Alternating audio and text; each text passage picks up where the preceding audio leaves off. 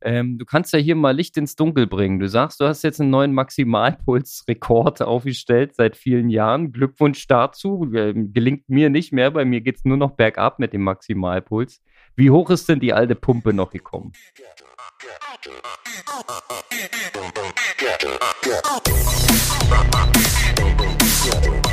Aloha Kalle, ich begrüße dich im neuen Zeitalter des Triathlons. Oder anders gesagt, 2,30 ist der neue Viererschnitt.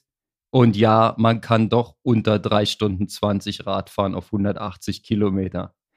Kalle, wie geht's dir mit diesen Zeiten? Na, Aloha erstmal. Ähm, und Grüße nach Berlin. Da gibt's natürlich viel zu besprechen.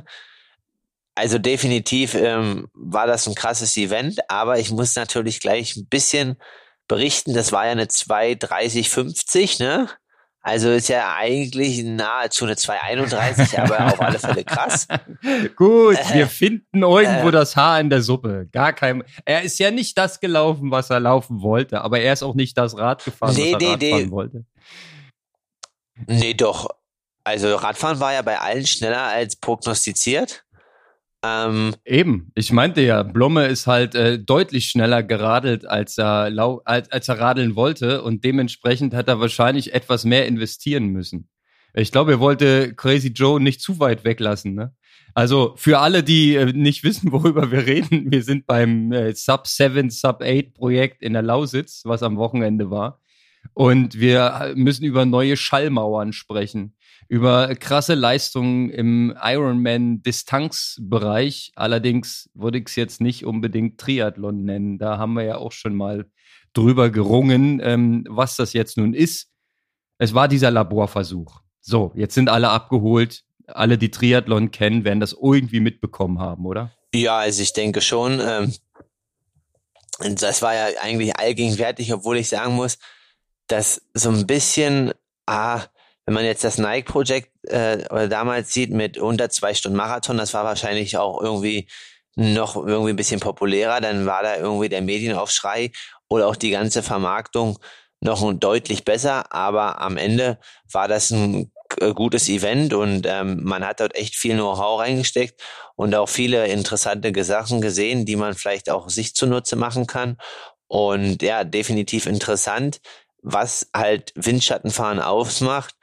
Und natürlich, ja, umso mehr sieht man das halt dann teilweise auch, wie, wie Rennen verzerrt werden. Ne? Also vor allen Dingen jetzt auch ähm, an, an Altersklassenathleten, die quasi einen, einen Wettkampf machen wollen, wo sie wirklich fair Rad fahren und dann teilweise ja es Strecken gibt, wo 40, nee, nicht 40.000, sondern 4.000 Starter sind, gibt es ja verschiedene Veranstaltungen und dann halt irgendwie ein oder zwei Runden nur sind da sieht man eigentlich jetzt indirekt, was für einen Effekt das Ganze halt hat, ne? was dann die Leistungen halt wert sind. Und ähm, definitiv ist es aber interessant, was geht, wenn ähm, man so eine Mannschaft äh, zusammenstellt, die halt echt richtig hart Rad fährt, wie schnell man dann halt wirklich sein kann, ne? Also wir haben ja vorher drüber gesprochen, über die Ansage von Skipper mit 320, 54er Schnitt. Ähm, da haben wir uns angeguckt, Kopf geschüttelt und gesagt, crazy Joe. Aber äh, er hat geliefert. Er hat geliefert. Er ist 3.16.42 gefahren, beziehungsweise sein Team. Äh, wenn ich es richtig im Blick hatte, hatte er sieben oder acht ähm, Radfahrer vor sich, die quasi das Tempo gemacht haben. Und das war ein richtiger D-Zug. Meine Fresse, Alter. 55er Schnitt. Das äh, kann ich mir auch im, im besten Windschatten nur sehr, sehr schwer vorstellen. Also ich denke, das geht schon im Windschatten, was aber natürlich ein, ein größerer Reiz ist und das muss man halt äh, jetzt bei dem Event eigentlich so ein bisschen Skipper und auch Blumenfeld ähm, irgendwie hoch anerkennen, das dann umzusetzen. Also ich habe jetzt nicht gesehen, was die für Kettenblätter beide drauf hatten, aber das wird dann tendenziell ein 60er gewesen sein ähm, vorne, weil du musst ja irgendwie die Geschwindigkeit haben und die Abrolllänge und was ich aber damals aus eigenen Erfahrungen sagen kann, ähm, weil, also es war jetzt äh, kein, kein Mannschaftszeitfahren, aber beim 73 in Texas hatten wir die erste Hinstrecke auch einen massiven Rückenwind. Und ich hatte halt dort auch ein 58er Kettenblatt drauf. Und das ist halt ein motorisch ganz anderer Anspruch. Also ein 58er oder 60er Kettenblatt natürlich bei der gleichen Wattzahl zu treten, auch wenn die Frequenz die gleiche ist, ist trotzdem anders als, ähm, ja, also wenn du halt irgendwie einen 56er trittst. Ich weiß jetzt die Wattwerte nicht, die sollen ja nicht viel höher gewesen sein als in einem Ironman, aber dieser motorische Anspruch ist auf alle Fälle ein Reiz, den man wahrscheinlich als Triathlet natürlich auch schwer simulieren kann. Also ja gut, du kannst halt in der Moped herfahren und das alles trainieren. Und ähm, ja, das ist definitiv eine krasse Sache, das so umzusetzen und danach halt dann auch so schnell drauf zu laufen. Ich wollte gerade sagen, über das Schwimmen braucht man eigentlich nicht viel reden. Das war ja fast normal, ja, dass du da hinter einem äh, Pacemaker hinterher schwimmst. Ähm, das ist quasi ganz normales Business. Die Zeiten waren jetzt auch eher im Normalbereich. Blume mit 48, Skipper mit 53 Minuten. Ähm, würde ich sagen, wäre erwartbar gewesen. Die haben gesagt, es war ein bisschen Gegenwind, leichte Welle auf dem See. Ich habe es mir auch angeguckt. Ähm, dafür hatten sie dann beim Radfahren erstmal ein Stück Rückenwind und dann auf dem Oval war der Wind wahrscheinlich relativ gering vom Einfluss her. So, das mal zu diesen äh, Fakten. Was ähm, mich besonders beeindruckt, neben dieser ähm, Teamrat Konzentrationsleistung, man hat ja auch einmal gesehen, dass es bei Blumenfeld ähm, einen ordentlichen Wackler gab, ja, wo bei ihm im Team einer falsch eingefädelt hat und sich aufgehangen hat und gerade so abfangen konnte und auch äh, Blumenfeld selber beinahe gestürzt wäre. Also wie, wie, wie scharf diese Rasierklinge war. Das konnte man richtig sehen, ja. Und dass man sich drei Stunden und 20 Minuten plus minus ähm, absolut konzentrieren musste, um das Vorderrad zu halten, hinter diesem D-Zug bei dieser Geschwindigkeit. Ein kleiner Fehler und das war's. Ne? Wenn du bei 50 Sachen auf dem Boden liegst, dann ist das richtig aua. Ja, also das war beeindruckend. Definitiv. Und da muss man nochmal sagen, auch ähm, ja, die Briten, die haben da ja natürlich in diesem ganzen Aerodynamiksektor, sind die ja mittlerweile echt vorherrschend. Und natürlich könnte das denen auch passieren, aber da, also das sah einfach schon nochmal ein Stück besser aus und kompakter und einfach viel erprobter so, ne? Also die haben da echt nochmal zwei, drei Prozent mehr investiert für Brownlee. Also für mich, für mich sah es äh, äh, aus wie äh, Tour de France, Mannschaftszeitfahren. Also die, die waren wie so ein krasser D-Zug unterwegs und hinten drauf hing halt ein Triathlet, der sich aber relativ gut verkauft hat. Ja, also äh, beide meine ich damit. Das, das sah schon geschmeidig aus und ich meine, die, die Zeiten sind einfach crazy. Das ist, das ist krank. Wenn man sich mal überlegt, dass sie jetzt äh, äh, im Fall von Skipper fast eine Stunde schneller sind als in einem guten Ironman Pace. Ja, das ist ja, das ist ja im Prinzip dann die Schallmauer. Ja, die Zeit, die sie gewonnen haben, kannst du im Prinzip eins zu eins aufs Radfahren anwenden, wo auch wahrscheinlich dieser Teameffekt mit Abstand am größten war. Ich glaube, ich weiß, bringt dir das was, wenn du einen Pacer hast beim, beim Marathon? Das ist doch, das ist doch für Ah, doch. Also, einen, äh, ist schon. Das ist doch, aber ja, gut, der bringt dir, der gibt dir mal eine Flasche, musst du nicht selber greifen. Ja, okay. Ähm, ich glaube, da ist eher das, das äh, Begleitfahrrad bei Joe Skipper äh, effektiver gewesen, was ihm ständig mit so einem Sprüher da nass gemacht hat. Ich glaube, das war auch äh, sehr effektiv für die Kühlung. Genau, also ich glaube halt, der Begleitläufer, der macht dann, oder Tempomacher macht schon auch zwei, drei Minuten aus im Marathon, vielleicht auch vier. Ähm, aber so wie du halt sagst, ähm, das quasi sind jetzt keine Stunde oder keine zehn Minuten. Das, das macht er nicht aus. Das, das äh, äh, denke ich auch. Also ich würde auch sagen, das ist eher so ein kleinerer Effekt. Also von Windschatten kannst du ja nun nicht sprechen, wenn Blumfeld hinter einem Kenianer herläuft. Ja, also das, das ist, das ist ja dann nix. Außerdem sind sie ja auch oft nebeneinander gelaufen. Was, was aber trotzdem an dem Run äh, beeindruckend war, ist, dass beide Athleten ähm, keine Schallmauern im Kopf hatten. Dass sie einfach gerannt sind ähm, in einem Tempo, den man, den man in einem Ironman bisher, dass man in einem Ironman noch nicht gesehen hat, so.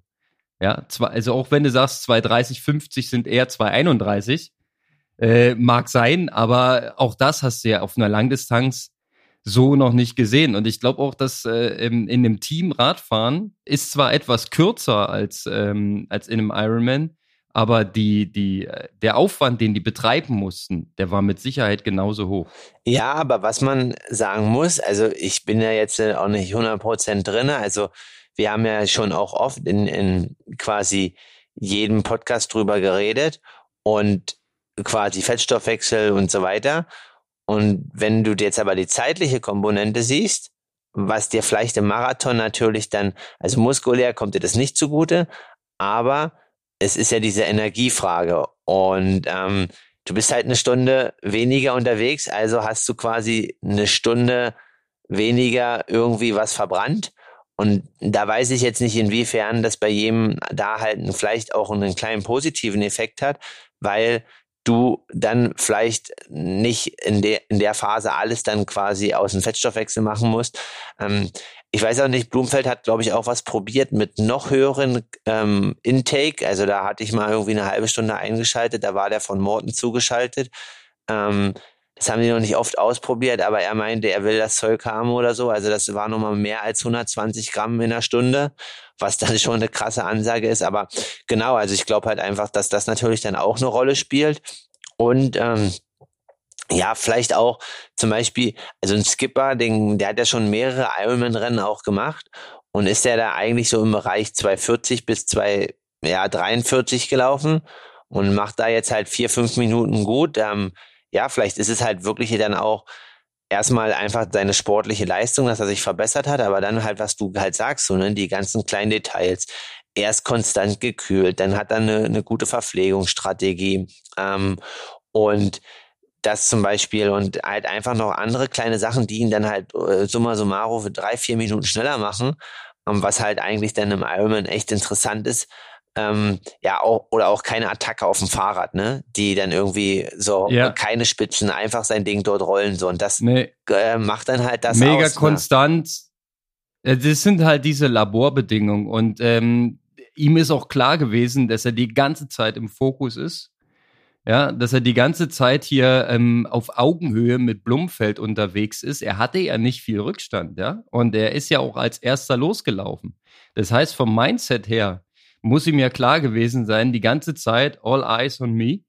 Ja, und ähm, das, das gibt dir natürlich auch nochmal einen ganz anderen Druck. Du lässt dich da auf keinen Fall irgendwo eine, eine Minute nur hängen. Noch dazu hat er dann seinen erfahrenen Pacer, du kennst ihn, ja, ein deutscher Läufer, der das äh, wie ein Uhrwerk abgespult hat. Und ähm, so hat er im Prinzip gar keine Chance da irgendwie zu bummeln oder mal in ein Loch zu fallen oder sowas. Ja, dann dann kam es irgendwann zu der, ähm, zu der über, zu dem Überholmanöver. Und ähm, dann, dann hat er den Rückstand relativ gut kontrolliert. Also er ist ja auch nicht eingebrochen in dem Fall. Ich glaube, das, was du sagtest, eine Stunde weniger, ähm, Carb Saving quasi, das ist ähm, der, der Game Changer für die Marathonzeiten. Bin ich bei dir. Aber ich glaube, so vom Gesamtverbrauch war das jetzt nicht weniger intensiv als Ironman. Das ist, äh, als wenn sie es wirklich unter Regeln wie im Triathlon gemacht hätten. Also das war schon beides, äh, die sind beide voll an der Grenze und die beiden Damen sind auch voll an der Grenze gewesen. Hast ja auch gesehen bei äh, Nikola Spierig, dass sie da hinten raus ähm, dann doch einen Platzer hatte, einen leichten. Aber das, obwohl diesen Platzer wünsche ich mir mal als Normalpace, ja. Also, ja, das war ja ihr letztes Rennen, aber ähm, also die hat natürlich einen Lebenslauf sportlich, äh, da können viele nur drauf, äh, äh, also von träumen, also das muss man erstmal sagen und äh, Hut ab. Was ich aber nicht verstehe und ähm, ich weiß, dass da vielleicht Menschen auch ihre Eigenarten haben, aber wenn es um so eine Laborbedingung geht, dass man halt mit einem Zeit, mit einem Straßenrad fährt. Also das macht mir halt, das ist für mich halt irgendwie, das kann ich absolut nicht nachvollziehen.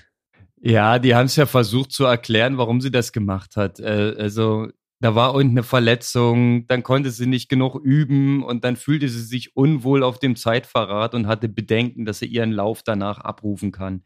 Und dann waren sie der Meinung, ja, wenn sie da hinter so einem D-Zug herfährt, ist sie eh wurscht. und dann, dann fährt sie halt mit ihrem Rennrad mit den Schwämmen auf dem Lenker. ja. Sah ein bisschen komisch aus. Weil, da war äh, von dem anderen Zug hier von Cut Matthews, äh, fand ich geiler. Also das sah ähm, geschmeidiger aus, ja. Die sahen alle gleich aus und richtig in Position und mit Zeitfahrrädern und so.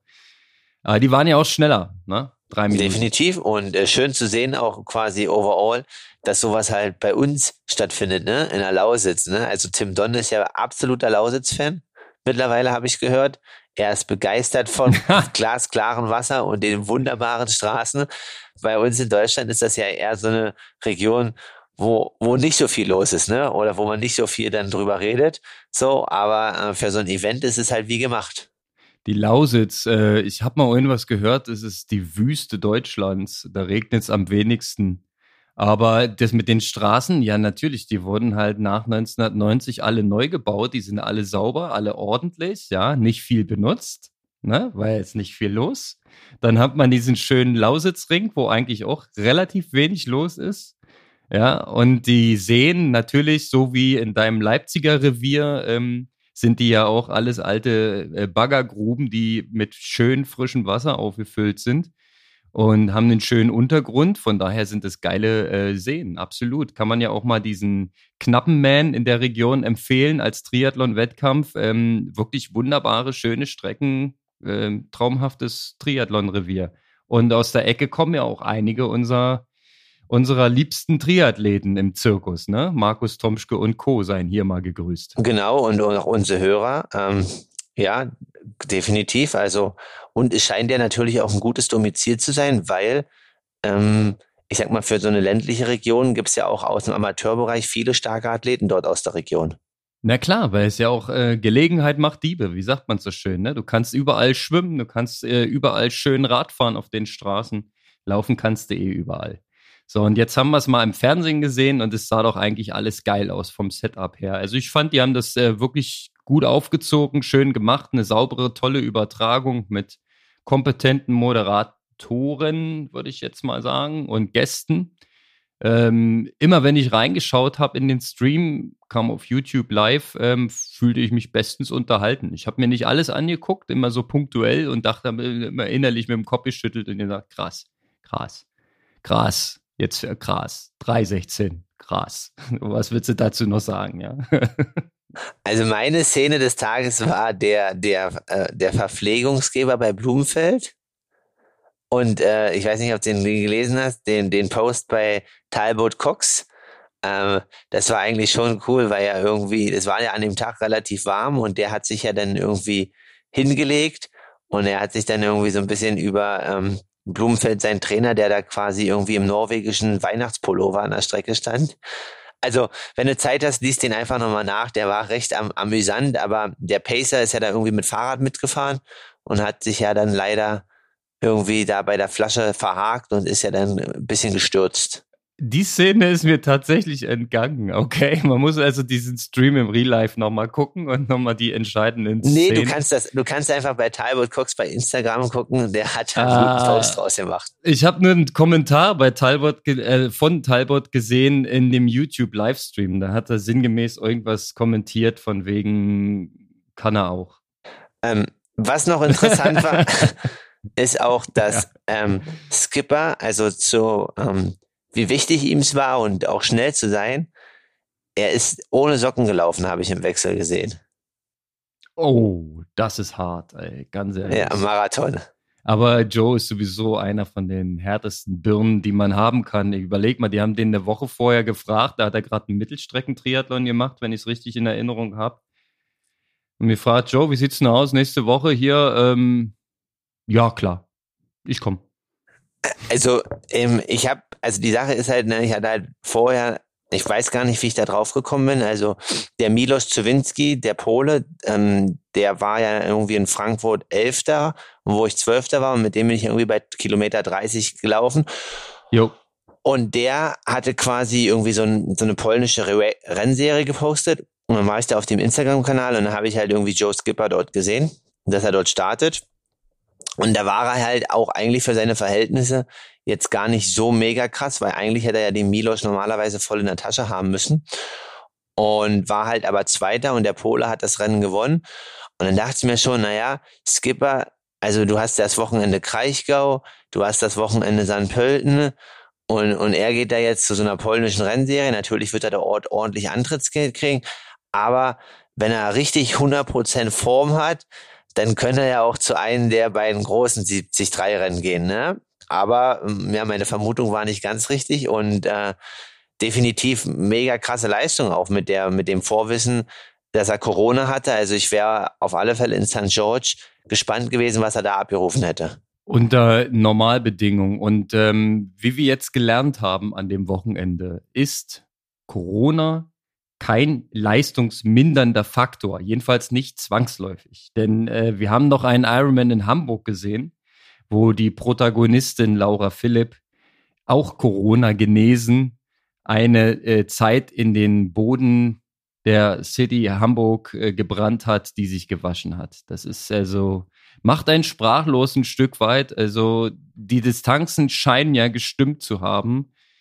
Und dann eine 8,18, sieben Sekunden, zwar langsamer als Chrissy Wellington damals in Rot, aber ähm, wer schon mal in Rot auf der Originalstrecke war, der kann ahnen, dass die Radstrecke ein Ticken zu kurz ist. Ja, also ich hatte damals irgendwas mit 175 auf dem Computer. Ich weiß nicht genau, ähm, wer dort gemessen hat. Aber ähm, kurzum, einfach eine krasse Leistung dort abgerufen. Ähm, nichts mehr von Corona zu spüren und vor allem äh, der Lauf. Also 2,45 schon wieder. Es ist einfach unheimlich beeindruckend. Ja, also selbst in der Lausitz wurde ja so schnell gelaufen. Ne? Die haben auch 2,45 und 2,46 unter Laborbedingungen. Und Laura Philipp macht das ganze Ding halt nach einem Solo-Radfahren in 4,30 läuft sie halt eine 2,45 Marathon. Ich würde sagen, stabile Männerzahl eigentlich, ne? Also ja, definitiv. Das war ein richtig krasses Rennen von ihr. Und ähm, was du noch ansprichst wegen den Zeiten, ähm, die hätte natürlich irgendwie, wie ich im sozialen Media gelesen habe, wahrscheinlich die Zeit sogar gebrochen, weil die Wechselzone in Hamburg ja relativ lang ist mit vier, fünf Minuten und die in Rot vielleicht kürzer ist. Ich war auf beiden Strecken nicht. Hätte, wenn oder aber. Ähm, es ist aber so, dass sie ja trotzdem dann mit dem Marathon und dem Radfahren, wie du sagst, da ja eine Zeit irgendwie in Asphalt gebracht hat, die auch im Männerbereich immer für eine Top Ten wahrscheinlich, wenn nicht sogar weiter vorne reicht. Und ähm, ja, auf alle Fälle Hut ab zu dieser Leistung. Und auch in St. George hätte sie wahrscheinlich eine mega WM abgeliefert, wenn ihr da quasi nicht äh, C in den Weg gekommen würde. Du meintest, äh, Corona ist kein leistungsmindernder Faktor mehr. Ich kann auf alle Fälle auch nur sagen, äh, das habe ich jetzt auch festgestellt, weil ich auch bei mir jetzt endlich seit vier oder fünf Jahren mal wieder einen neuen Maximalpuls erreicht habe, jetzt in der V2 Max Einheit. Äh, eine Zahl, die ich ewig nicht mehr gesehen habe. Und was halt heißt, okay, da sind definitiv noch Potenziale, dass ich in den nächsten Einheiten dann auch immer wieder vielleicht mal, wenn es richtig hart ist, in dem Bereich antippen kann.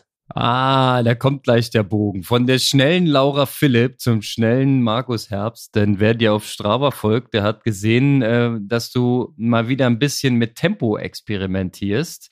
Ähm, interessante Einheiten. Gab es auch eine Frage direkt dazu auf Strava. Ähm, du kannst ja hier mal Licht ins Dunkel bringen. Du sagst, du hast jetzt einen neuen Maximalpuls-Rekord aufgestellt seit vielen Jahren. Glückwunsch dazu. Ähm, gelingt mir nicht mehr. Bei mir geht es nur noch bergab mit dem Maximalpuls. Wie hoch ist denn die alte Pumpe noch gekommen? Äh, so alt ist sie gar nicht, 182. Und ich weiß, dass ich aber quasi damals mit 16 oder 17 auch nur bis 189 gekommen bin. Also haben man schon ja gut was trainiert, dass man noch in dem Bereich kommt, auch mit äh, zwölf Jahre Ausdauertraining. Nee, da hast du äh, gutes Erhaltungstraining bewiesen, wenn du ähm, den, den Maximalpuls von vor zwölf Jahren immer noch erreichst. Äh, sauber, sehr gut.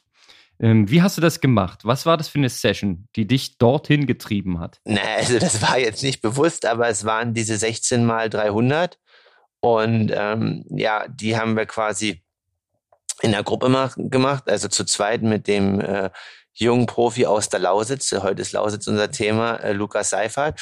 Und quasi 16 mal 300 ähm, im Bereich 53 bis 54 Sekunden. Das ist ähm, ja 2,55 bis 3,03 auf den Kilometer. Und ähm, dann mit einer Pause von 100 Metern in 45 Sekunden. Ja, und das geht in die ersten drei, vier, rutscht das gut weg, aber hinten raus wird das auf alle Fälle sehr, sehr anspruchsvoll bei 16 Wiederholungen. Das klingt für mich nach einem absolut äh, Horrorszenario. Also das ist äh, eine absolute Killereinheit.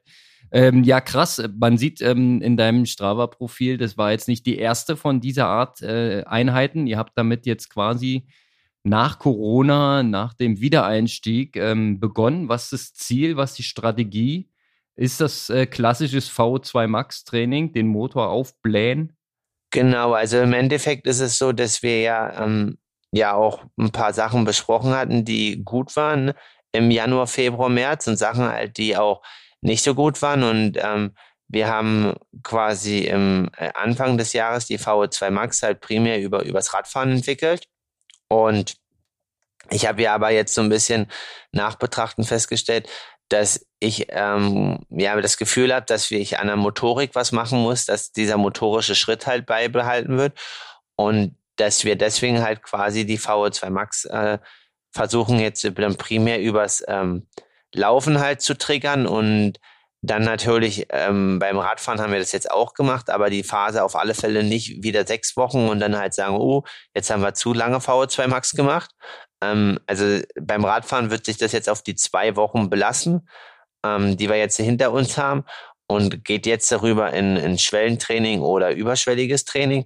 Aber im Radfahren, nee, nicht im Radfahren, im Laufen habe ich halt gesagt, hätte ich das Gefühl, dass ich glaube, dass es gut ist, wenn wir das halt äh, so lange wie möglich durchziehen und äh, beibehalten, weil ich halt glaube einfach, dass diese motorische Komponente von Schrittfrequenz ähm, ähm, und auch Geschwindigkeit sehr, sehr wichtig ist, um halt dann auch wirklich einem Bereich von 320 oder 325 ähm, im 73 vielleicht ökonomisieren zu können und auch halt dann im Ironman von 345 so. Und das ist halt so ein bisschen primär der Grund, warum sich das vielleicht ein bisschen jetzt verschiebt und äh, daher die VO2 Max primär dann übers Laufen versucht wird zu triggern.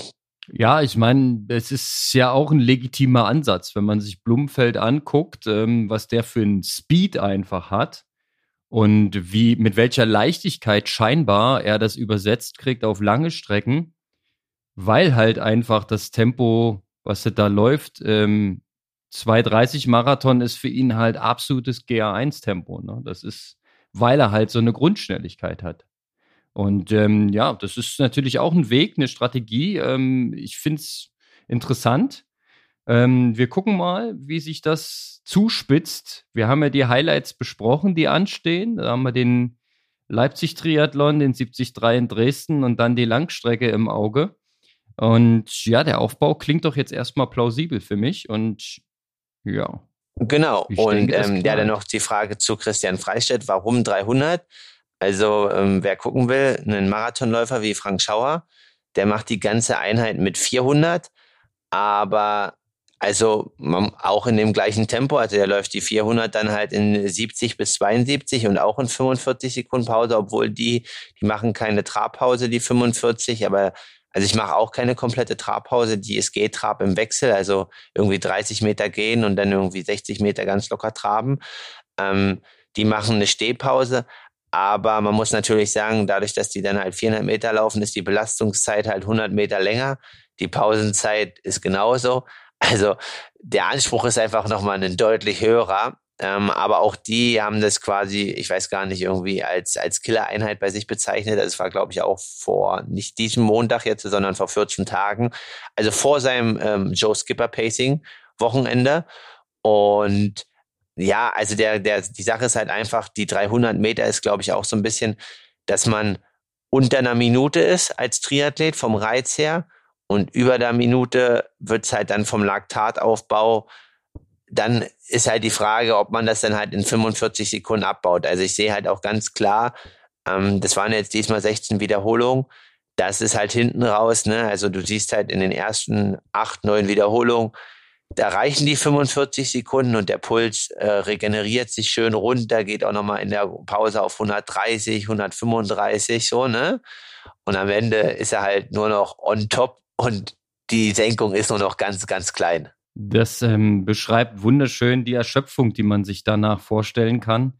Äh, wie gesagt, in, in, meinen Gedanken diese Einheit durchgegangen. Also für mich wäre die unschaffbar.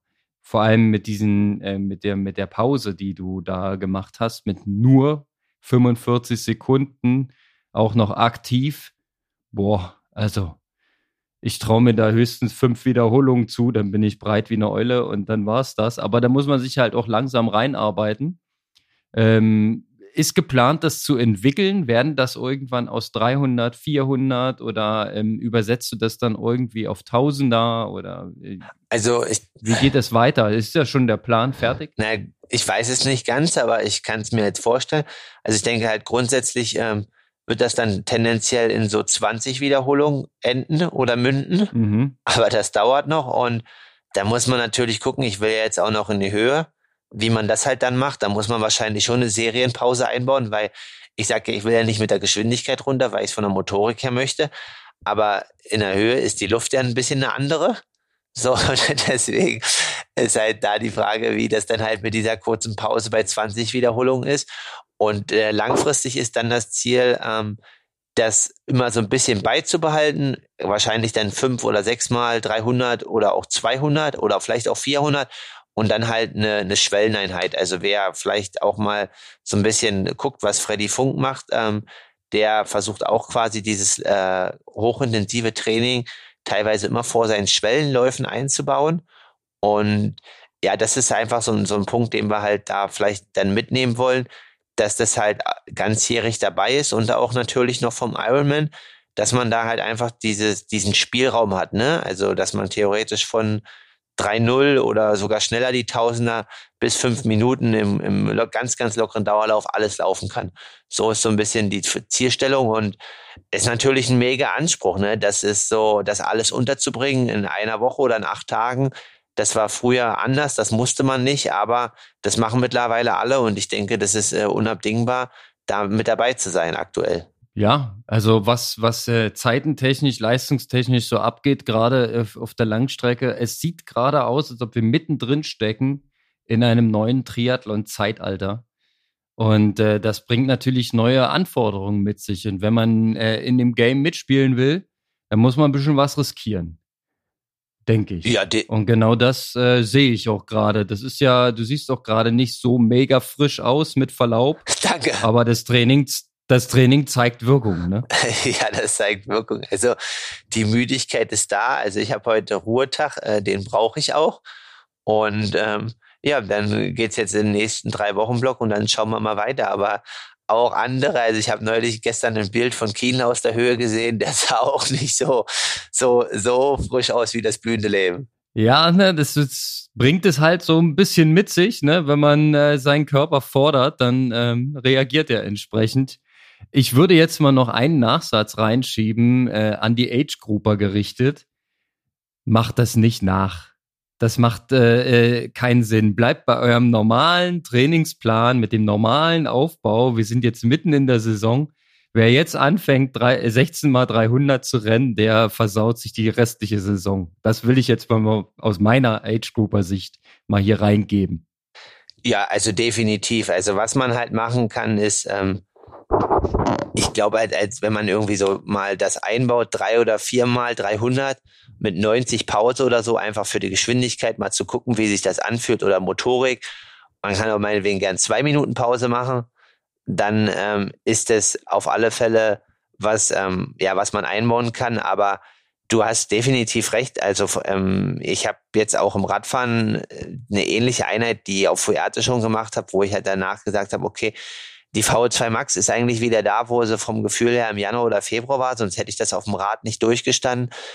Also man muss halt, du musst es halt irgendwie, ja, musst halt wahrscheinlich schon einen ganz soliden Motor haben, um das machen zu können. Und ja, aber sonst schießt du dich halt einfach zu sehr ab und gehst halt voll ins Laktat. Und wie du halt sagst, das ist eigentlich nicht das, was du dann halt haben willst als Triathlet. Ja, weil die, die, die Challenge ist, denk nicht nur an das Training von heute, sondern äh, Konstanz ist ja gefragt. Du musst halt auch morgen und übermorgen und nächste Woche noch trainieren, ähm, einfach um dran zu bleiben. Und da ist weniger definitiv mehr. Weil wenn du dich einmal richtig in den Keller säbelst ähm, oder wenn es einmal passiert, dass man sich auf einer längeren Radtour komplett abschießt und äh, ähm, ins Zuckerloch fällt und an der Tanke steht und auftanken muss, ähm, davon erholt man sich halt schlechter. Und ich denke, wenn du jetzt hier so eine ähm, Hardcore-Einheit im Laufen von einem Profi kopierst, dann besteht halt die Gefahr, dass du dich davon längere Zeit nicht, nicht mehr erholst, schlimmstenfalls sogar verletzt. Von daher, ich würde es persönlich nicht machen, ähm, aber instead of einen guten Tipp für die ganzen äh, Age-Grouper. Was man sich bei dir abgucken kann, machst du sehr fleißig ähm, nach Dauerläufen relativ oft sind diese Strides, ne? diese Steigerungen ähm, im moderaten Bereich, fünfmal 100 Meter meinetwegen. Damit kann man ja seine Motorik auch so ein bisschen in Schwung bringen. Das bringt, glaube ich, erstmal am meisten und zerstört am wenigsten. Genau, also definitiv, das ist erstmal ein Anfang und äh, jetzt nicht immer, aber man kann das schon zwei, dreimal in der Woche, wenn man viermal läuft, einbauen.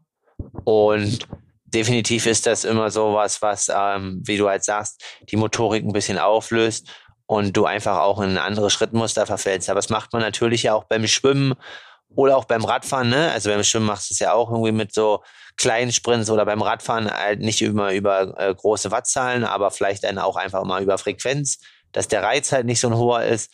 Ähm, da gibt es definitiv viele Möglichkeiten, wo man auch mit relativ wenig Ermüdung versuchen kann zu arbeiten. Genau. Einfach mal ähm, die Monotonie unterbrechen. Das hat immer der Jörg Bozenhardt aus Dresden gesagt. Eine MU. Eine Monotonieunterbrechung. Das ist, das kann irgendwie mal 20 schnelle Schritte sein beim Dauerlauf. Einfach mal zwischendrin, einfach mal aus dem Trott rauskommen. Ja, äh, oder man hält mal kurz an, äh, dehnt sich mal auf und macht ein paar äh, Kniebeuge und äh, joggt dann weiter. Irgendwie, dass man nicht immer im selben Trott ist. Ne? Ich glaube, das ist wichtig, die Variabilität. Du hast es vorhin angesprochen, du willst zwischen drei Minuten Pace und fünf Minuten Pace einfach eine große Range haben. Die, die allermeisten äh, Jogger, die ich kenne, die haben eine ganz kleine Range. Die laufen zwischen 4,30 und 5,30 oder, oder noch kleiner. Ja, also. Ja, ja, definitiv. Also das ist so, wenn man also jetzt quasi Alltagsjoggen so in, also nimmt, dann ist es halt meist so, dass die Range da meist irgendwie nur so, also wenn sie Minute, eine Minute ist, dann ist es schon gut. Also zwischen Zehnerzeit und, und Trainingszeit. Und äh, mhm. wenn man aber Blumfeld anguckt, der hat wahrscheinlich eine Range von sogar 2,30 roundabout, würde ich sagen.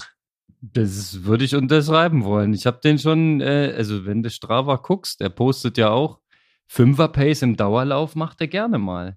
Ja, aber wir wissen ja auch, was er auf dem anderen Ende drauf hat. Genau. Ähm, Dann kommt das hin. Jetzt noch eine Frage hier, gar nicht an die anderen, sondern an dich, Konrad. Bist du in Moritzburg dieses Wochenende?